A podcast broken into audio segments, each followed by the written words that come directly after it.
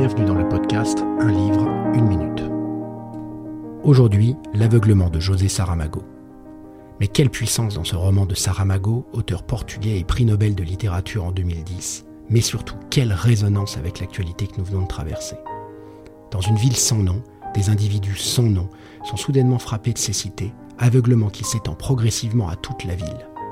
La maladie prolifère à la vitesse de l'éclair sans que personne ne comprenne ni comment ni pourquoi.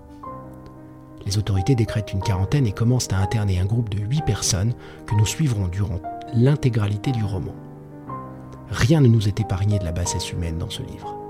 L'asile dans lequel sont internés nos héros devient un enfer où l'homme devient pire qu'un loup pour l'homme.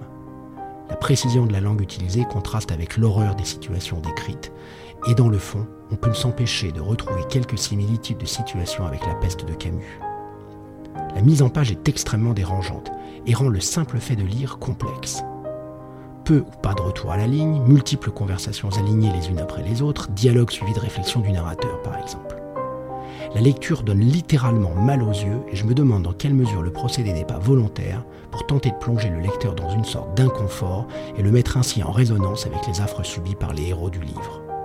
Je ne dévoile pas la fin, somme toute assez prévisible, mais après avoir refermé ce livre, je reste avec une sorte de malaise existentiel.